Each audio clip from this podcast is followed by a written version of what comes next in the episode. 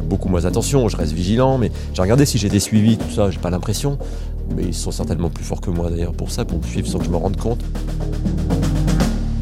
Bonjour, je suis Fabien André Narissoa et le journaliste que vous venez d'entendre, c'est Cédric Fesch. Cédric, c'est un peu notre reporter volant, toujours sur la route.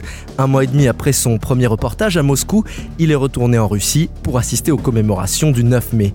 Alors elle ressemble à quoi la vie en Russie depuis les sanctions financières?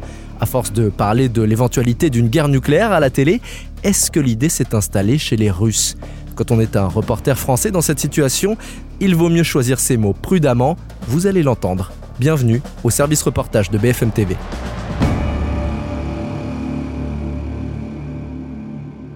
Salut Cédric. Salut Fabien, salut à tous. D'où est-ce que tu nous appelles exactement là? De ma chambre d'hôtel où je suis de passage pour vraiment très très peu de temps entre deux duplex et après je redescends faire des duplex dans Story.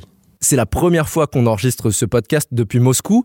Quel est le climat quand tu es un journaliste français et que tu arrives à l'aéroport Alors, à l'aéroport, lorsque je suis venu il y a un mois, un mois et demi, ça s'est très bien passé. Je suis rentré comme un touriste, sauf que le douanier a regardé, a pris une loupe, j'avais jamais vu ça. Il a mis le, passeport à, à, 3 cm de ses yeux, il regardait tout pour voir si c'était un vrai passeport.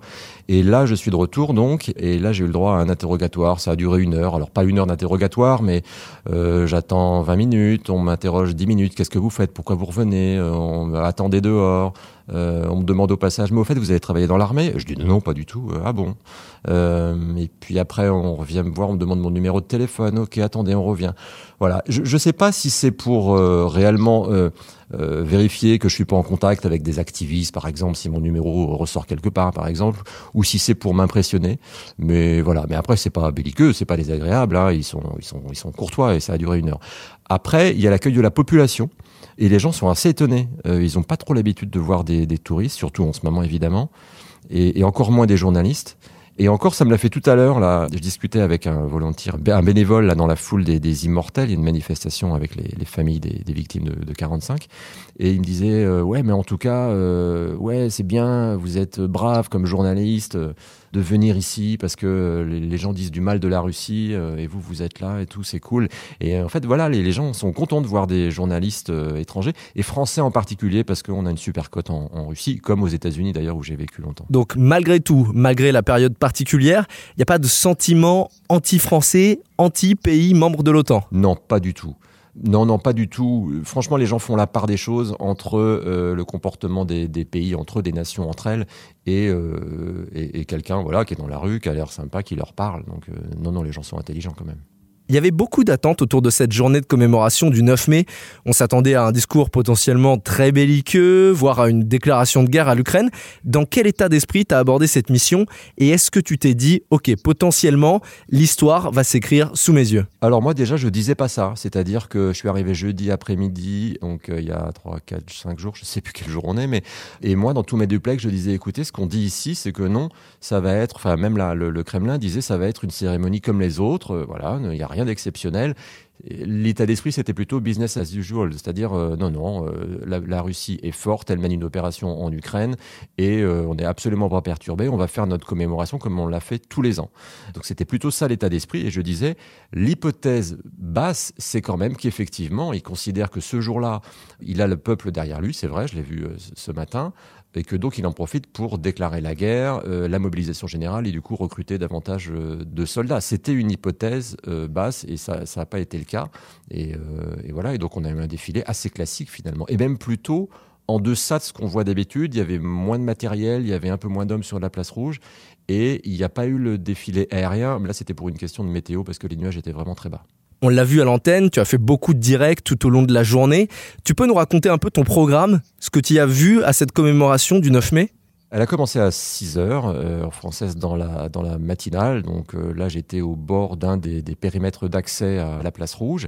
Et puis j'ai raconté que j'allais aller avec le grand public pour euh, assister alors non pas au défilé, parce que le défilé, il est sur la place rouge, mais sur la place rouge, c'est pour les VIP, c'est pour les proches du Kremlin, les invités du Kremlin. Donc euh, moi, je pouvais pas y aller, euh, les Russes, moyens n'y va pas non plus.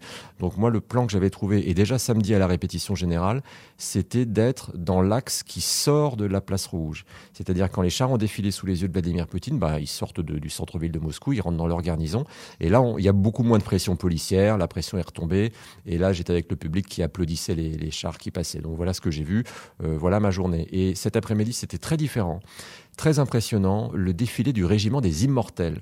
Ce qu'on appelle les immortels, c'est les soldats de la guerre, euh, alors 41-45, c'est les dates retenues par euh, la Russie. Donc les soldats qui ont vaincu l'Allemagne nazie et donc, vous avez les, familles, les, fils, les petits-fils, les arrière-petits-fils des gens qui ont combattu, des Russes, des Soviétiques plutôt, qui ont combattu en 45, jusqu'en 45, et qui défilent avec le portrait en noir et blanc euh, dans la rue. Et moi, je pensais qu'il allait y en avoir quelques centaines. Euh, moi, j'ai l'habitude des commémorations en France.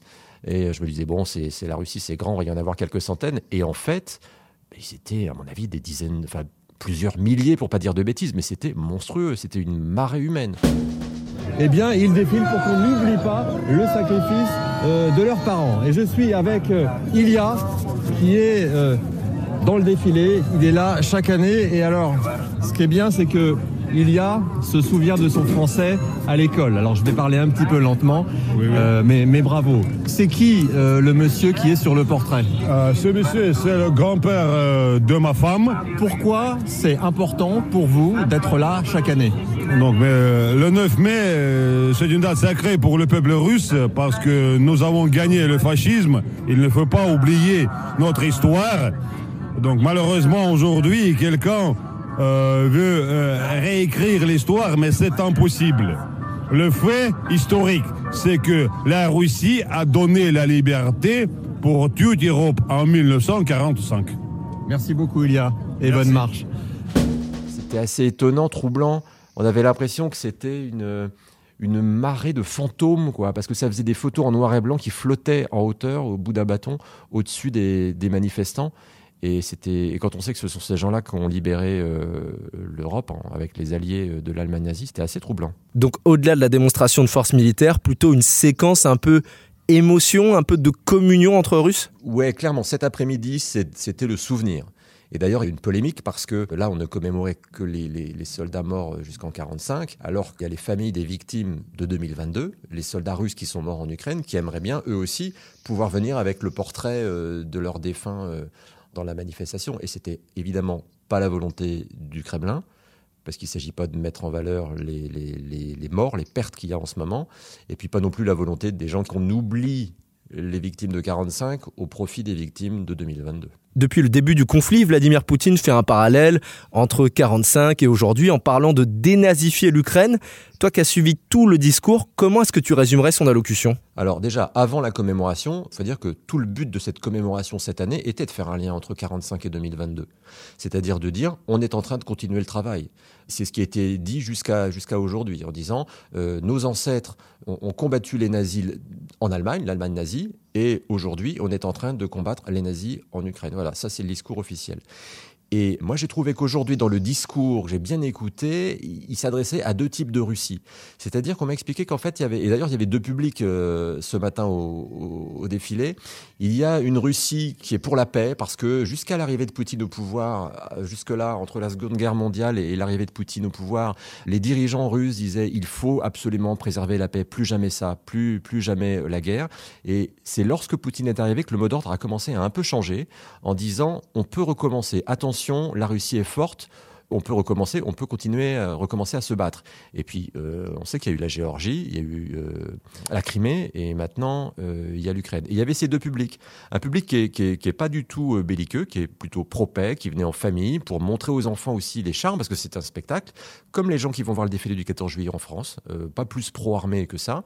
Et puis, il y avait aussi des gens qui étaient clairement pro-Poutine, nationalistes et pro-opération spéciale en Ukraine. C'est très rare depuis l'invasion de l'Ukraine qu'on ait accès de manière aussi directe à la population russe pour lui poser des questions. On a accès à des échos de la télévision russe qui parlent régulièrement de la possibilité d'une guerre nucléaire. Toi, quand tu en parles avec des moscovites, avec les Russes qui étaient là, Comment est-ce qu'ils abordent cette éventualité? On ne parle pas de politique avec eux dans la rue, en tout cas. On peut en parler, on peut parler en privé sans être enregistré, ou avec certaines personnes qui en a discuté, qui nous connaissent chez, elles. Oui, là, on peut parler de ça. Mais, mais dans la rue, on ne parle pas de politique. Euh, j'ai essayé. Hein, euh, euh, à chaque fois que j'ai essayé, même des gens qui étaient prêts à me parler, par exemple dans le, défilé des immortels tout à l'heure, il y a des gens qui étaient prêts à me parler de pourquoi ils faisaient ça, l'importance de rendre hommage aux, soldats de 45. Et dès que j'étais bon, et sinon, l'armée russe aujourd'hui et en Ukraine, et là c'était fini, fermé. Là, j'étais devenu un ennemi. Et là, clairement, le, là, le rapport, il n'était pas du tout sympa. Et c'était non, non, non, mais laissez-nous, euh, voilà, partez, laissez-nous tranquilles. voilà. Ils te disaient ça d'eux-mêmes. Il n'y avait pas de surveillance policière autour de toi qui te suivait dans tes différentes interviews. Et la surveillance policière, elle est dans la tête de tout le monde. Il n'y a pas besoin d'avoir un policier euh, en Russie pour savoir que on est écouté, ce qu'on risque. Moi, si, si je dis aujourd'hui qu'il y a une, je commence, ne serait-ce qu'à dire qu'il y a une guerre en Ukraine, je risque entre 300 euros d'amende et 15 ans de prison. C'est le cas pour les Russes aussi, ils le savent. Et même si ça va pas jusque là, euh, commencer à faire de la politique, euh, c'est risqué. Alors peut-être pas de la prison, mais je sais pas, vous allez vouloir un, un logement, euh, avoir une, une, place en crèche, euh, un crédit, euh, voilà, c'est compliqué. Ah ben non, on, ah ben non, on est désolé, on n'a pas de place. En fait, faire de la politique en Russie, c'est potentiellement se compliquer la vie, quoi. Donc il n'y a aucun intérêt à parler à un journaliste étranger de politique. et en plus, il y a quelque chose dans autant chez nous, en, en, France en particulier, en Europe, mais en France en particulier, on est tout le temps en train de critiquer le pouvoir en place, ça va jamais. Autant ici, on considère qu'il y a un culte du chef, quoi. Euh, c'est très viriliste comme société. Euh, les hommes sont forts, le chef c'est le chef, il a raison, et on critique pas quoi. Voilà. Euh, parce que si on critique le chef, ça veut dire qu'on est prêt à, l'affronter. Et bon, bah, c'est pas trop l'état d'esprit, quoi, ici. Et maintenant que les commémorations sont terminées, c'est quoi le programme pour toi pour les prochains jours? Tu restes en Russie? Ouais, je, reste quelques jours encore là. Pour la matinale de demain, euh, on m'a demandé de travailler sur bah, savoir comment vivent les Russes au-delà des commémorations. Ce que j'avais fait déjà il y a un mois, un mois et demi. On va voir si ça a changé ou pas. Euh, je peux déjà vous spoiler un peu en disant qu'ils vivent très bien ici. Hein. Moi, j'ai eu un, une drôle d'impression ce week-end. Je suis allé euh, dans un endroit où il y a plein de restaurants et j'avais l'impression d'être à, Atlanta, aux États-Unis, avec toutes les voitures qui arrivent, des grosses berlines noires allemandes, des grosses cylindrées, des gens bien habillés qui vont dans des restaurants euh, chics, quoi. Et, et c'est pas des oligarques, hein. Euh, parce qu'on dit des fois, oui, il y, a les, Russes et il y a les oligarques. Et les Russes vivent mal et les oligarques vivent très comme des, comme des riches. Mais non, non, là, ils, vivent, c'est de la société euh, russe CSP+, quoi. Ils vivent comme, comme des Parisiens du centre de Paris. Donc il y a, y a, des, il y a un, un pouvoir d'achat qui est assez élevé, mais c'est pas, c'est pas des gens extrêmement riches. Et franchement, ils vivent comme des Parisiens. Ouais, malgré les sanctions financières, la vie continue. C'est peut-être un cliché qu'on avait en tête quand les premières sanctions sont tombées. Oui. Mais évidemment, quand moi on m'envoyait ici, c'était pour vérifier s'il n'y avait pas des files d'attente devant les devant les magasins, comme euh, la Russie euh, des voilà d'il y, y a, 40, 50, 60 ans, euh, parce que nous on avait des rayons vides en France. Euh, et on en a encore. On, manque d'huile, on manque de papier toilette, euh, de moutarde, euh, voilà. Et ben il n'y a pas du tout ça ici. Il y a eu des petits moments de tension qui sont peut-être aussi des moments de, comme on a chez nous, des moments de panique, des gens qui se ruent d'un seul coup sur le papier toilette. Il y a eu la même chose. Il y a eu un truc un peu spécifique, par exemple des médicaments, alors ou certains produits très spécifiques, mais qui n'empêchaient pas de manger ou de vivre. Hein. Mais il y a des moyens alternatifs qui ont été trouvés, des filières alternatives. Et ça, ça a commencé en 2014 avec l'annexion de la Crimée et les premières sanctions sur la Russie. Là, la Russie a commencé à se dire, oulala, là là, il faut qu'on trouve d'autres moyens d'acheter tel type de médicaments, tel produit, tel aliment. Donc ils ont des tomates qui viennent d'Azerbaïdjan, ils ont des médicaments qui viennent euh, de Chine, euh, voilà. Mais comme nous, en ce moment, on est en train d'essayer de diversifier euh, nos apports en énergie, en gaz, en pétrole. Et tu as le sentiment qu'en revenant un mois et demi après, ça te permet de, mieux appréhender la culture russe, la société russe? Le fait d'être sur place, oui, ça change tout. Le fait de revenir fait que ça change aussi. Parce que forcément, quand tu arrives dans une ville et un pays euh, pour la première fois, euh, tu passes beaucoup d'énergie à soit à, à, à, vérifier des clichés ou des, des, idées préconçues que tu as. Donc tu, tu valides ou tu décoches quoi. Ok, ça j'avais cette idée-là, c'est faux. J'avais cette idée-là, c'est vrai. Ou même c'est pire. Voilà. Donc ça, ça prend beaucoup d'énergie, euh, d'attention quoi. Là, mon, mon esprit est beaucoup plus ouvert. Je connais les choses, j'ai plus de codes.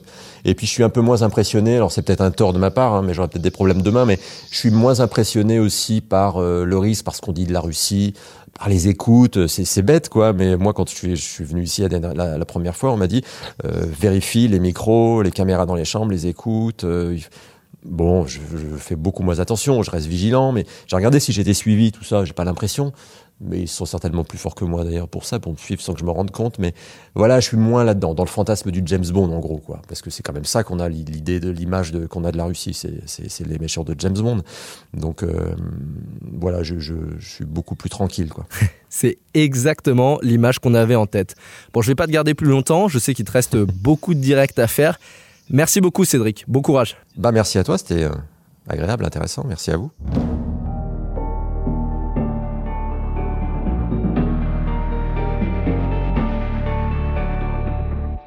Vous venez d'écouter le Service Reportage, un podcast créé pour raconter différemment la guerre en Ukraine. Deux nouveaux épisodes arrivent, alors si ça vous a plu, abonnez-vous sur votre plateforme préférée pour ne rien manquer. Et pourquoi pas nous laisser une note ou un commentaire. A bientôt